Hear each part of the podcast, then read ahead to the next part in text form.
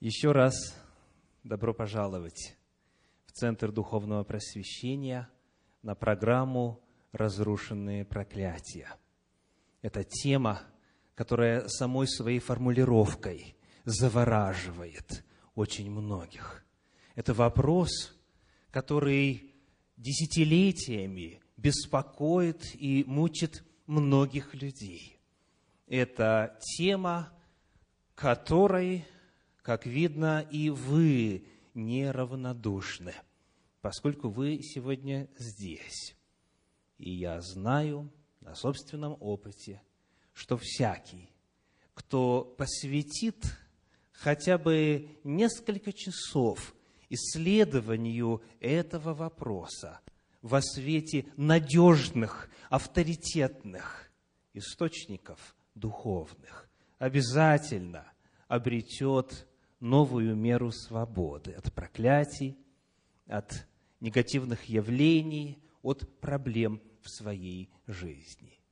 Сегодня мы будем использовать слайды, и потому для тех, кто конспектирует, для тех, кто желает параллельно открывать Библию, чтобы читать непосредственно из Божьей книги, будет возможность, поскольку название книги, главы и стиха все это и главные тезисы будет на экране.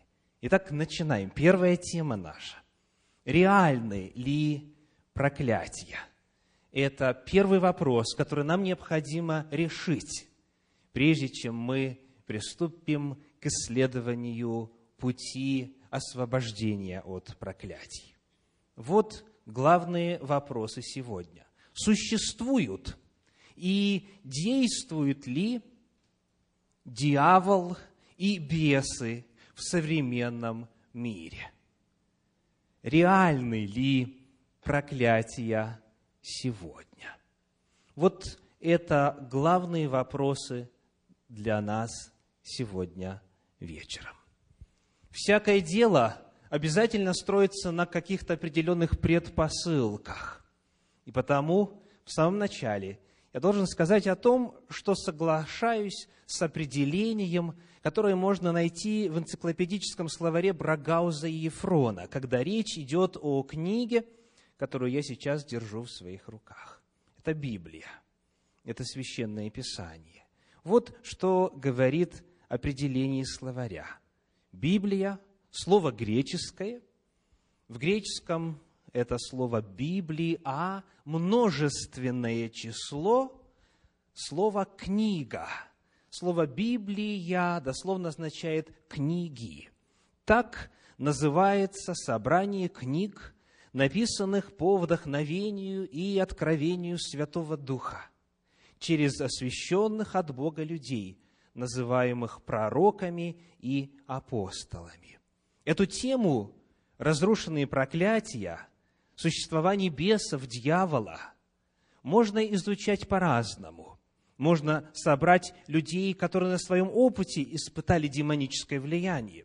Можно пригласить тех, кто обрел освобождение от проклятий, и их расспросить. Можно процитировать много мудрых книг, написанных на эту тему.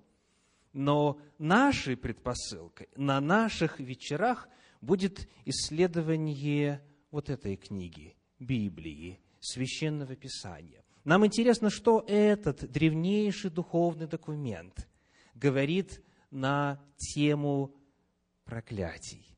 И потому мы принимаем ее здесь, в Центре Духовного Просвещения, как авторитетный источник знаний, в особенности, когда речь идет о духовных сферах. В рамках этой программы у нас не будет возможности доказывать, что Библии можно доверять. Мы из этого исходим. Это наша основополагающая предпосылка. Итак, в путь. Существует четыре главных точки зрения в ответ на вопрос, реальны ли дьявол и бесы сегодня, действуют ли они.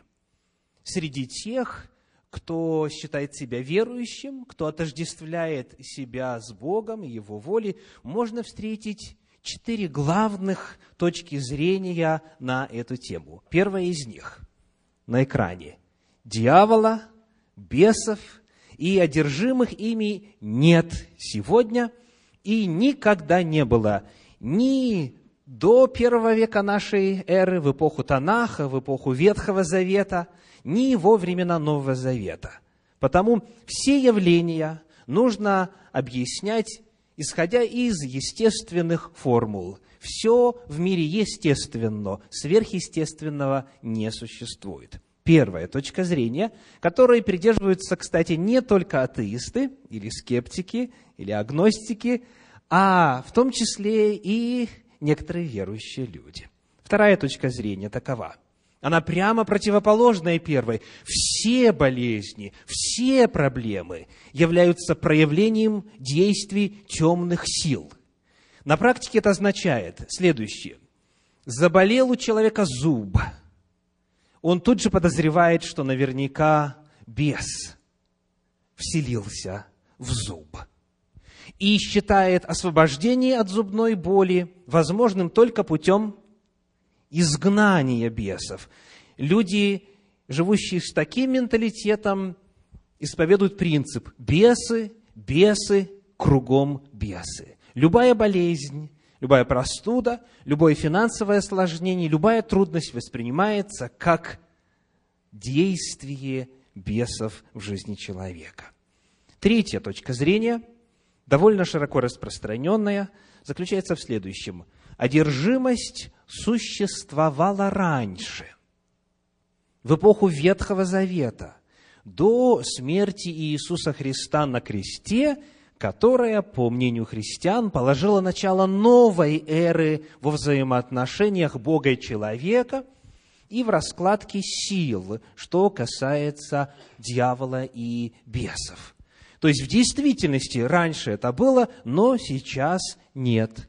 В новозаветную эпоху, сегодня в том числе, считают представители этой точки зрения, дьявол и бесы, хотя реально и существуют – но не действуют, они скованы вот тем самым событием, которое произошло, когда наступила эра Нового Завета. Четвертая точка зрения заключается в следующем.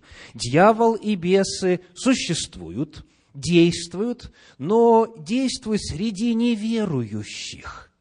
Они не имеют власти над верующими людьми, в частности, над христианами – и на практике это означает, что рожденный свыше человек, тот, который обрел в Боге Спасителя, тот, который в завете со Всевышним, он для проклятий и для действия бесов неуязвим.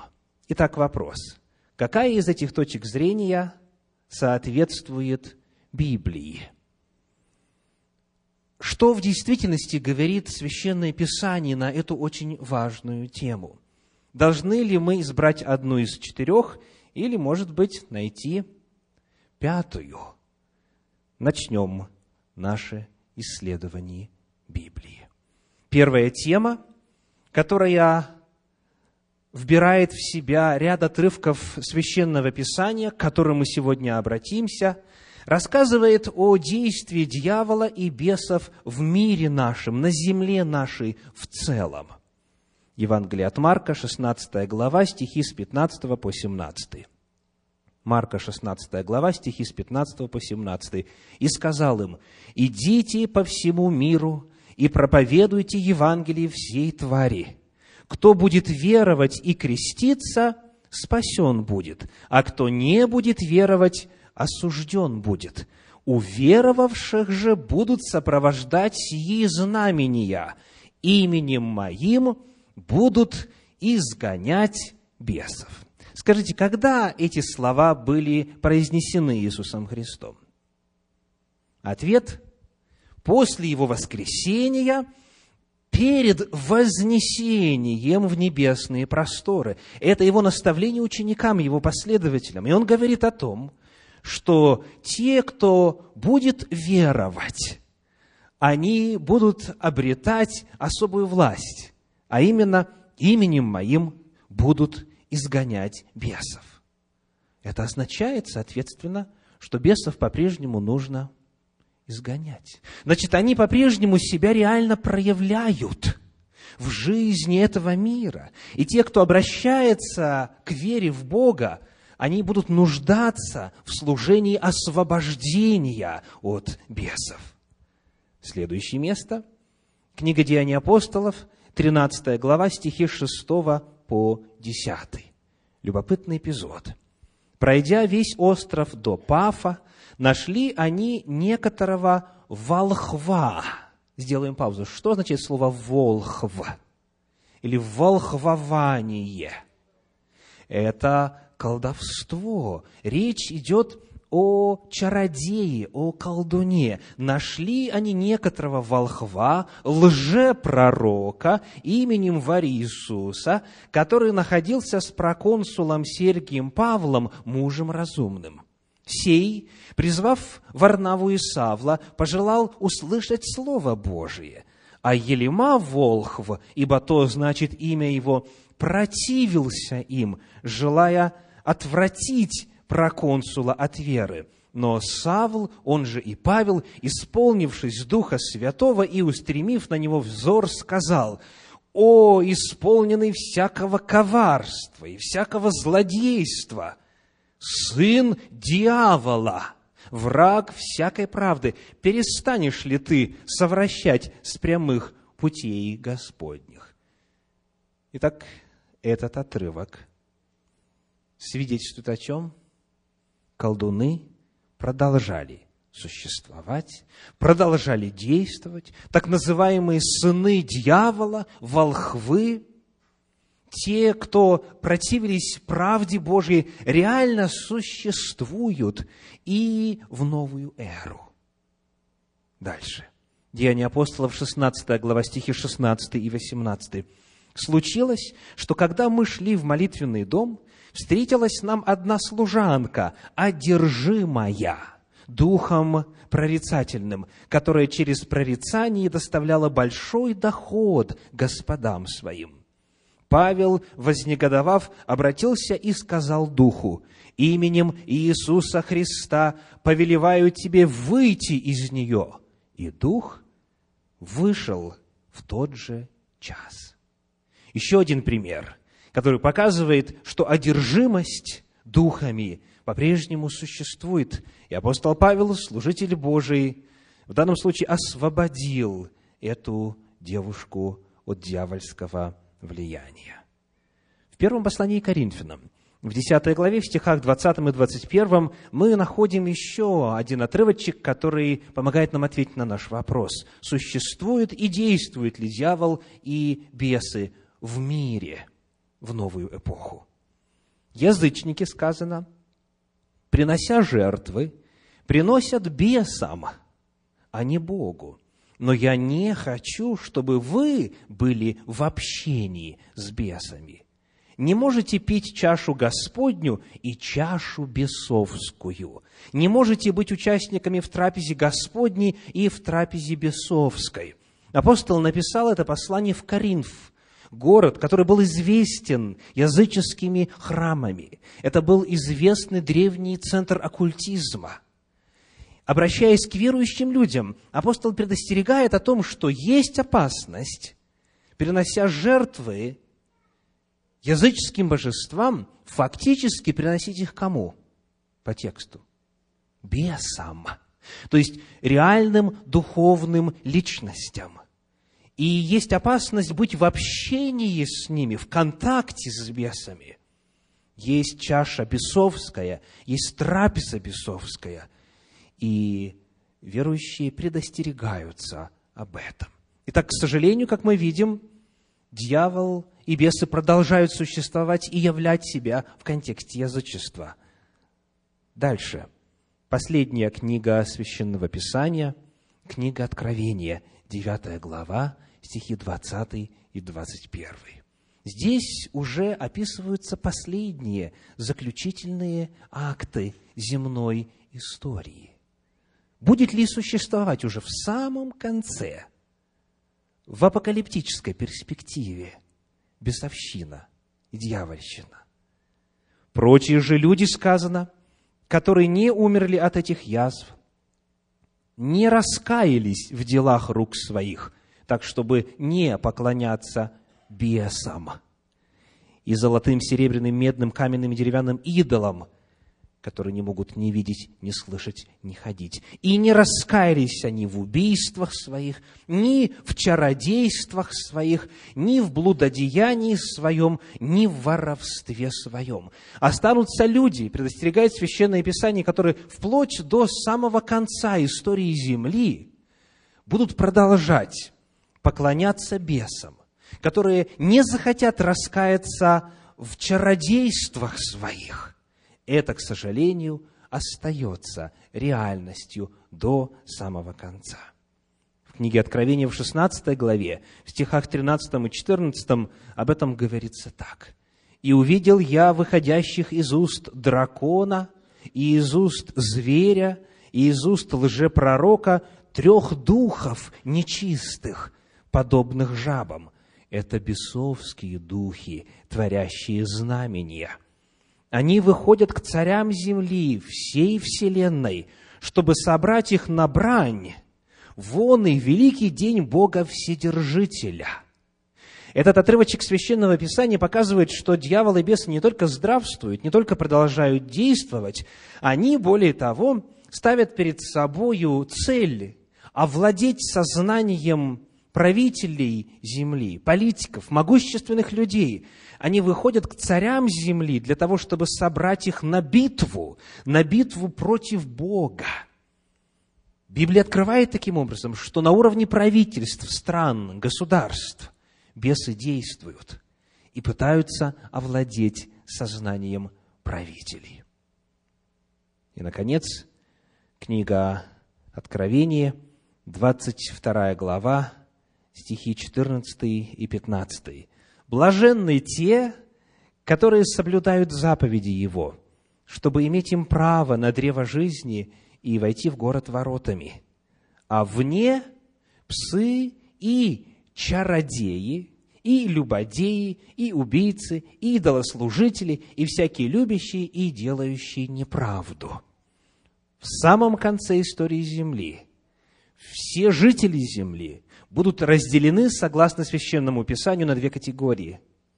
Те, кто стоит на позициях добра, Бога, святых ангелов, живет по воле Божией, те, которые соблюдают заповеди Его, у них будет право на древо жизни. И в другой категории, в прямо противоположной категории, в числе прочих, находятся и чародеи. Итак, Вопрос. Существуют и действуют ли дьявол и бесы сегодня в мире? Очевидно и вне всякого сомнения Священное Писание утверждает, что, к сожалению, они и существуют, и действуют. Следующий вопрос.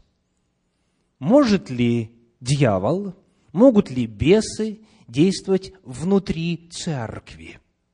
Могут ли люди верующие подвергаться атакам дьявольским и не только подвергаться, но и страдать, быть оккультно обремененными, оккультно зависимыми? Могут ли быть они одержимыми бесами?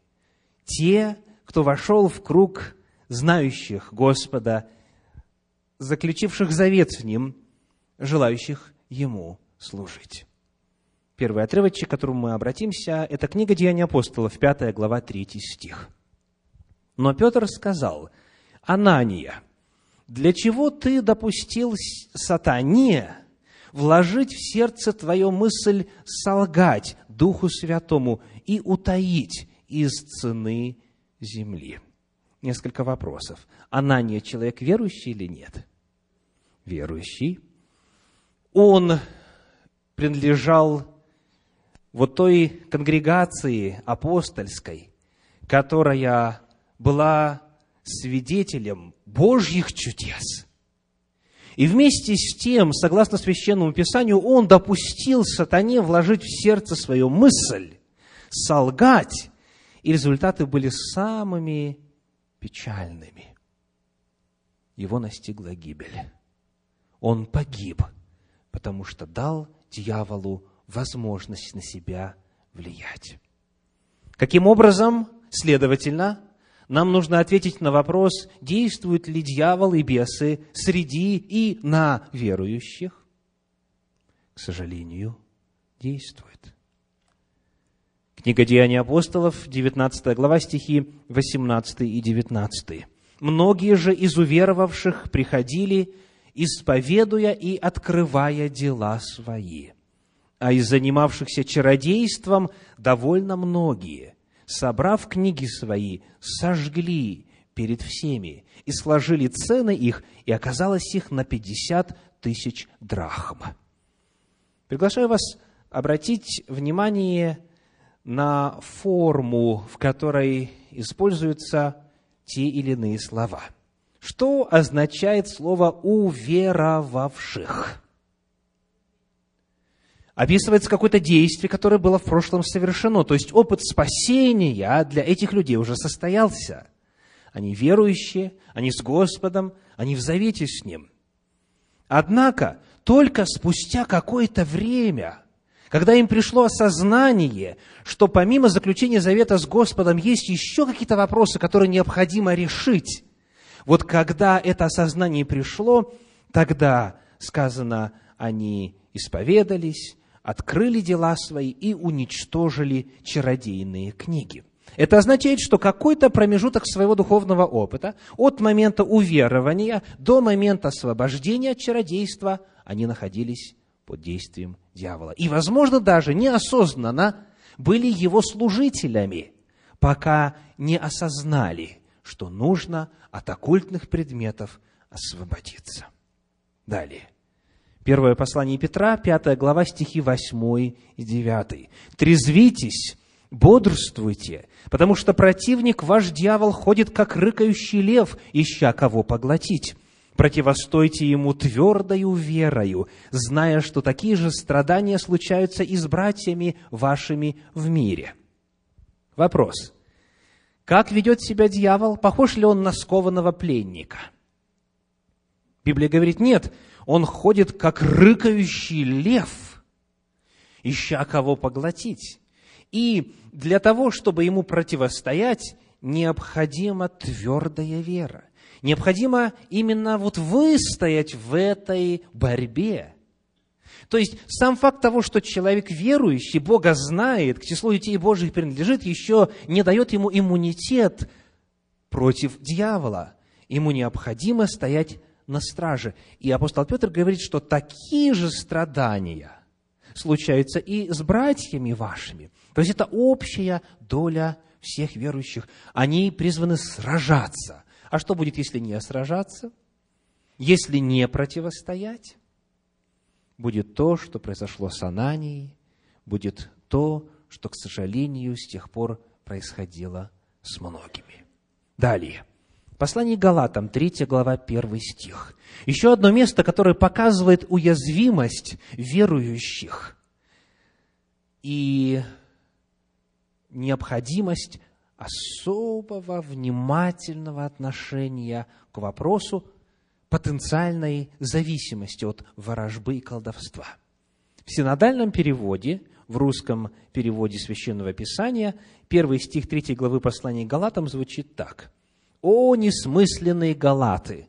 Кто прельстил вас не покоряться истине, вас, у которых перед глазами предначертан был Иисус Христос, как бы у вас распятый. Здесь нас интересует слово «прельстил». Наверняка большинство знает, что изначально Библия не была написана на русском языке. Первые части Священного Писания – Тора, пророки, Писания были написаны преимущественно на каком языке? На древнееврейском языке. И несколько глав из книги Ездры и из э, книги Даниила пророка были написаны на арамейском языке. А вот апостольские писания, Евангелия и послания были написаны на древнегреческом языке. И вот именно с этих языков осуществляется перевод на все остальные.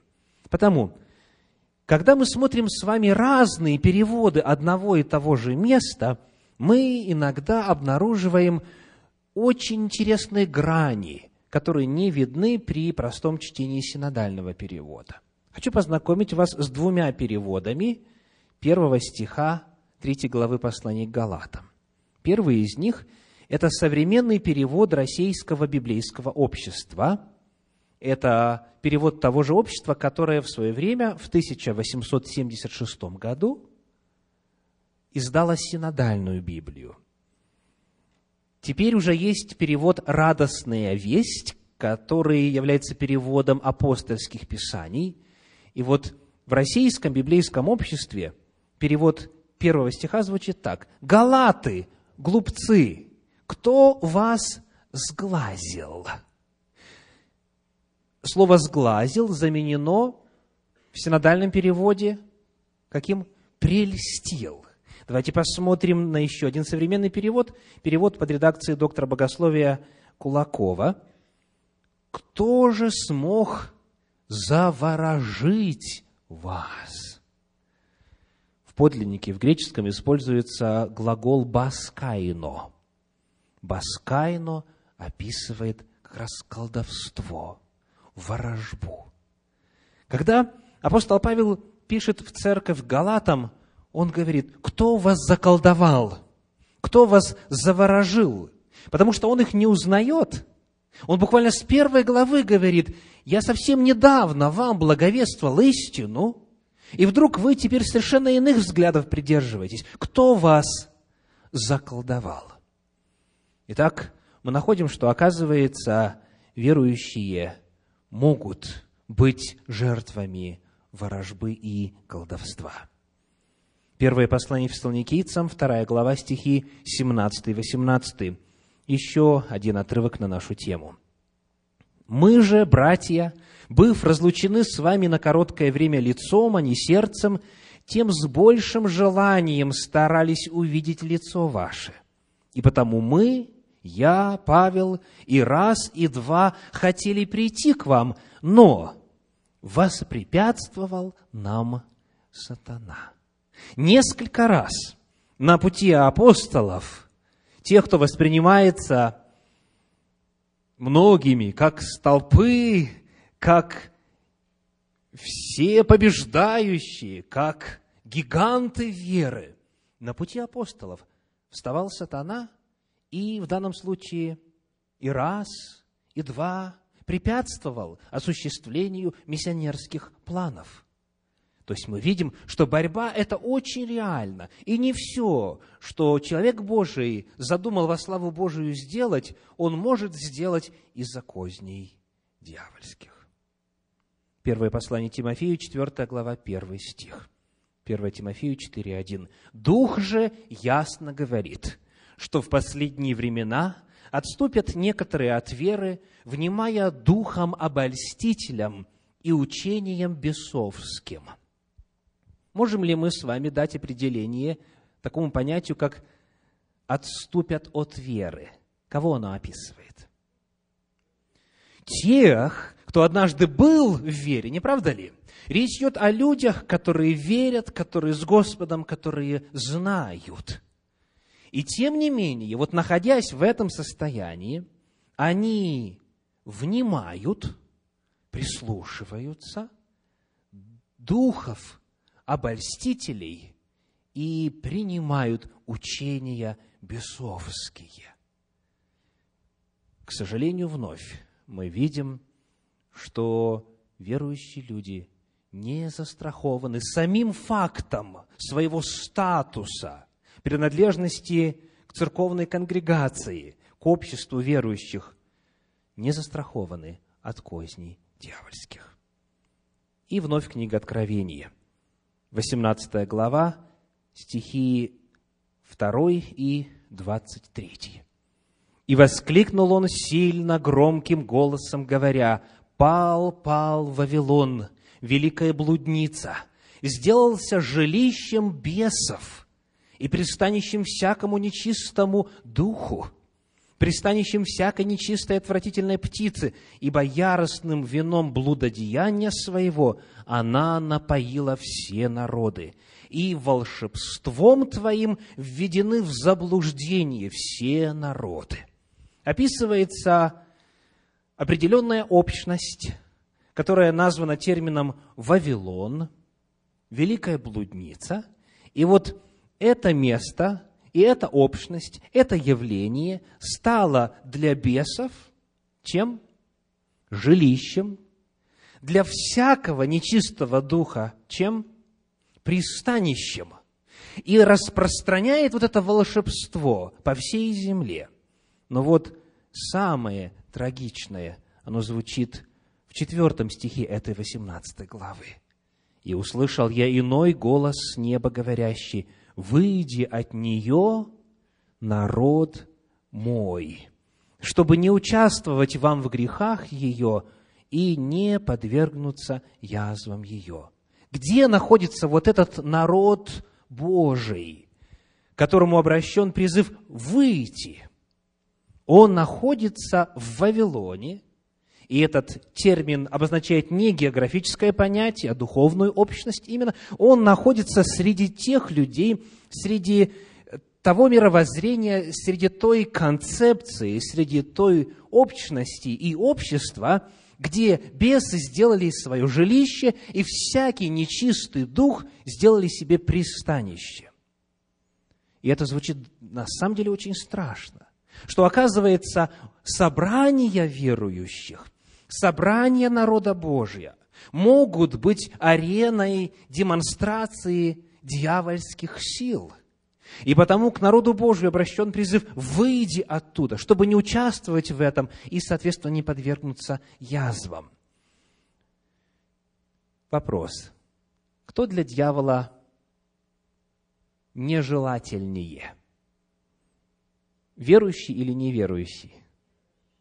Верующий, конечно. Неверующий и так в его власти, не правда ли? И потому мы должны даже ожидать, что среди верующих, среди тех, кто стремится к Господу, близок к Нему, дьявол таки как раз и будет стремиться свою черную работу производить. И согласно 18 главе книги Откровения, именно это и происходит. И потому один из последних призывов – который обращен к народу Божию в последнее время, в то время, в которое мы с вами живем, заключается в следующем. Оставь, оставь, выйди, выйди оттуда, где бесы и всякие нечистые духи. Потому вопрос. Действуют ли дьявол и бесы сегодня в церкви?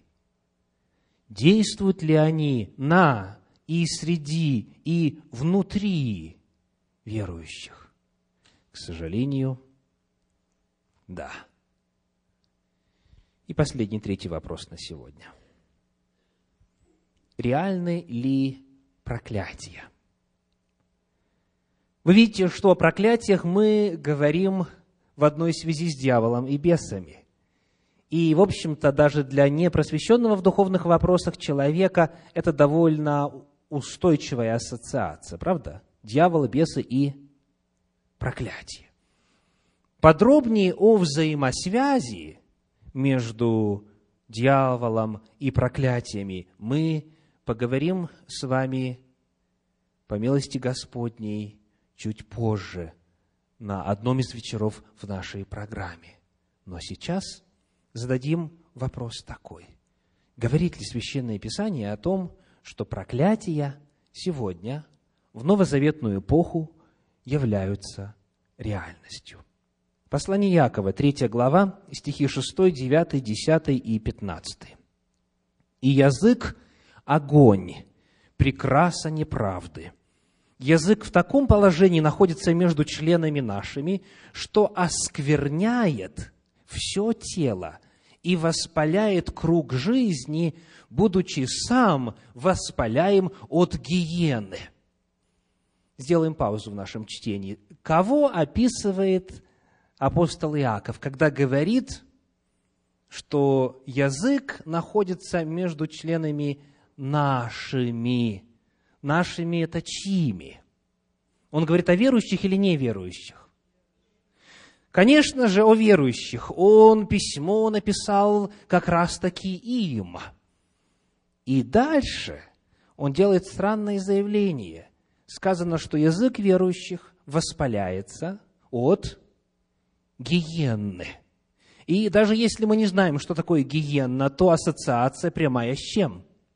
С дьяволом, с бесами, не правда ли? И дальше он описывает, как это происходит. Им, этим языком, благословляем Бога и Отца. Неверующие на это способны? Благословлять Бога. О верующих идет речь. Верующие благословляют Бога, да? Они знают источник всех благ и благословений. Им, этим языком, благословляем Бога и Отца, и им проклинаем человеков, сотворенных по подобию Божию. Далее, стих 10 и 15, из тех же уст исходит благословение и проклятие. Не должно, братья мои, сему так быть. 15 стих. Это не есть мудрость, нисходящая свыше, но земная, душевная, бесовская.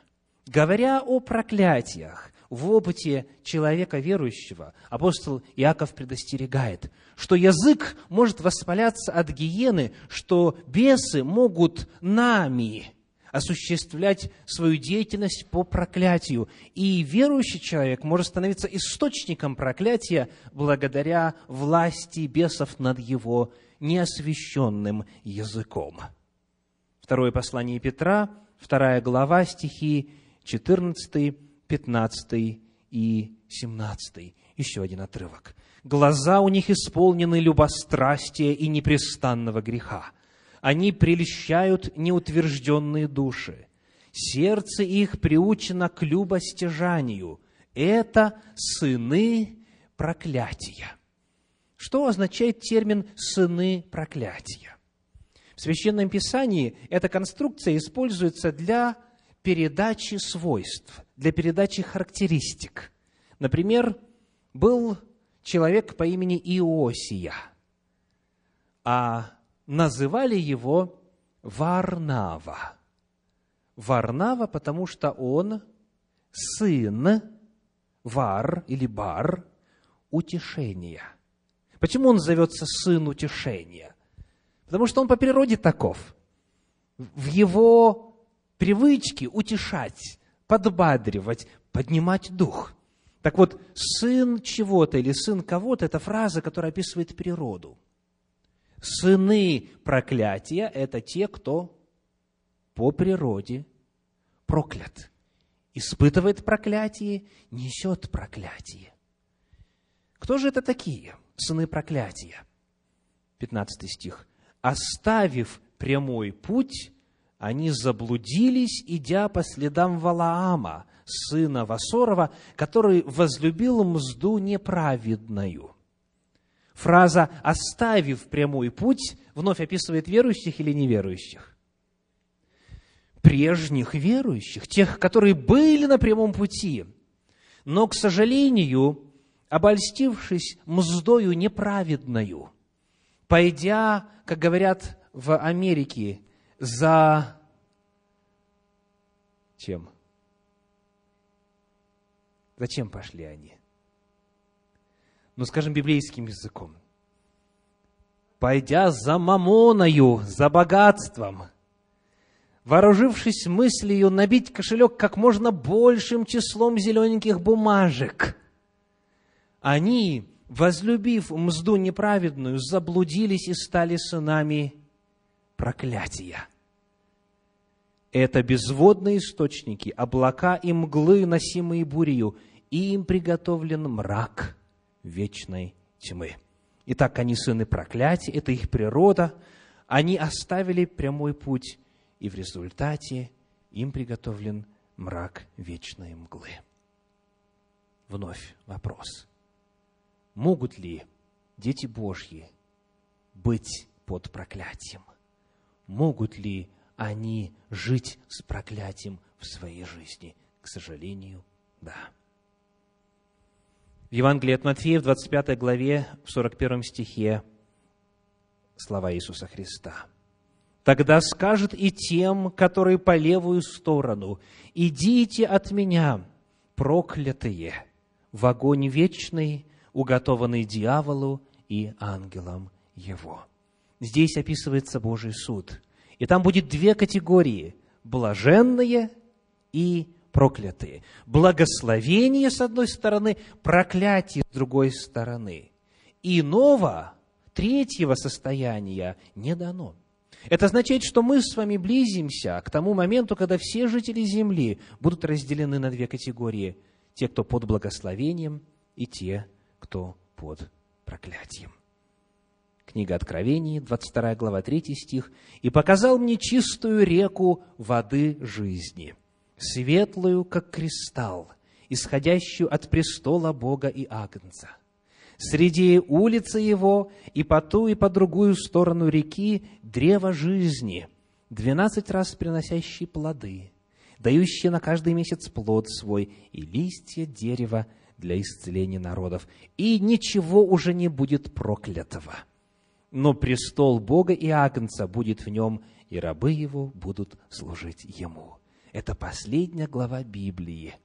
Вот тогда, когда Царствие Божье будет установлено, когда грех будет побежден, когда Бог одержит полную и окончательную победу над дьяволом и его ангелами. Вот тогда только, говорит Священное Писание, ничего уже проклятого не будет. А пока, к сожалению, мы живем с вами на проклятой земле. А пока, к сожалению, проклятие является реальностью. Итак, вопрос. Реально ли проклятие сегодня? Могут ли подпасть под проклятие верующие? Ответ, к сожалению, да. Сегодня в нашей первой теме реальны ли проклятие? Мы с вами рассмотрели основополагающие утверждения Священного Писания, имеющие отношение именно к новой эре, к новозаветной эпохе, которые довольно ясно и определенно отвечают на поставленный нами вопрос. Это значит, что все жители Земли потенциально находятся в группе риска – это означает, что нет гарантии, что даже те из вас, кто уже давно Господа знает и давно с Ним живет, не страдает от какой-то формы проклятия или дьявольского бесовского воздействия. Это означает, что каждому из нас необходимо очень серьезно проанализировать свою жизнь задать самому себе очень откровенные, прямые, честные вопросы. Посмотреть правде в глаза, реальности в глаза. И начать путь обретения новой меры свободы от проклятий. В завершение сегодня я хочу поделиться с вами чудным Божьим обетованием который мы находим в послании к римлянам в 16 главе, в 20 стихе. «Бог же мира сокрушит сатану под ногами вашими вскоре. Благодать Господа нашего Иисуса Христа с вами. Аминь». Это обетование о полной и окончательной победе над силами зла. И вот для того, чтобы это обетование – стало нашим, каждого из нас лично. Давайте вместе с вами проделаем следующую операцию. Заменим местоимение в этом стихе, так, чтобы сделать эти Божьи слова лично нас касающимися. Сказано, «Бог же мира сокрушит сатану под ногами вашими вскоре». Если это сказать от своего имени, как будет звучать? Под ногами моими вскоре. Благодать Господа нашего Иисуса Христа со мною.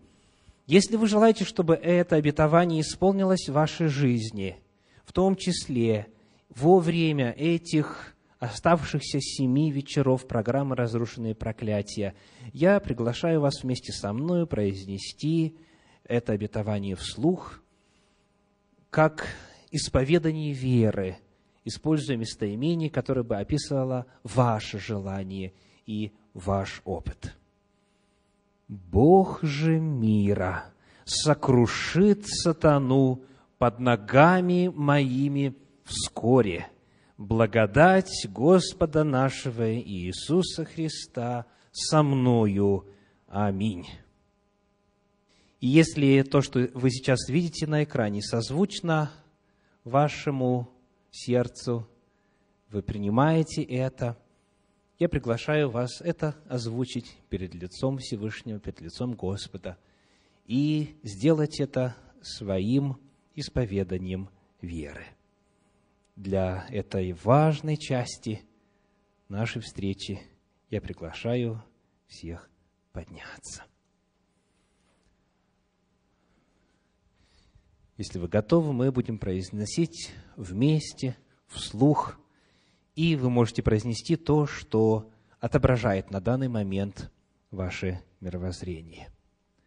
Я принимаю истину о том, что дьявол и бесы реально существуют и действуют в современном мире. Я осознаю, что я и моя семья – подвержены опасности проклятий. Я желаю получить Божью защиту от дьявола, бесов и проклятий. Я желаю посетить последующие вечера программы, чтобы получить освобождение. Я хочу помолиться о вас. Всемогущий Господь, благодарю за то, что Ты дал нам этот чудный вечер и прекрасную музыку – и вести Слова Твоего, и хорошую погоду сегодня, и охрану в пути на сие место, и наше пребывание здесь. Благодарю, Господи, за всех, кого Ты привел сегодня на первый вечер программы «Разрушенные проклятия», и прошу, Отче Всемогущий, защити всех нас. Пусть ангелы Твои добрые – ангелы Твои святые ополчаются вокруг нас и хранят нас по дороге домой, в делах наших. Сохрани нас до следующего вечера, до вечера завтрашнего дня. Благослови, Господи, все последующие семь вечеров программы для того, чтобы, встречаясь вместе, приглашая тех, кто нуждается в том, чтобы услышать эту весть освобождения, мы могли обрести подлинно в Тебе новую меру защиты, меру свободы от дьявола и бесов и проклятий. Храни, Господь, нас в деснице Твоей. Благослови всех стоящих пред Тобой в молитве сейчас. Во имя Твое святое просим. Аминь.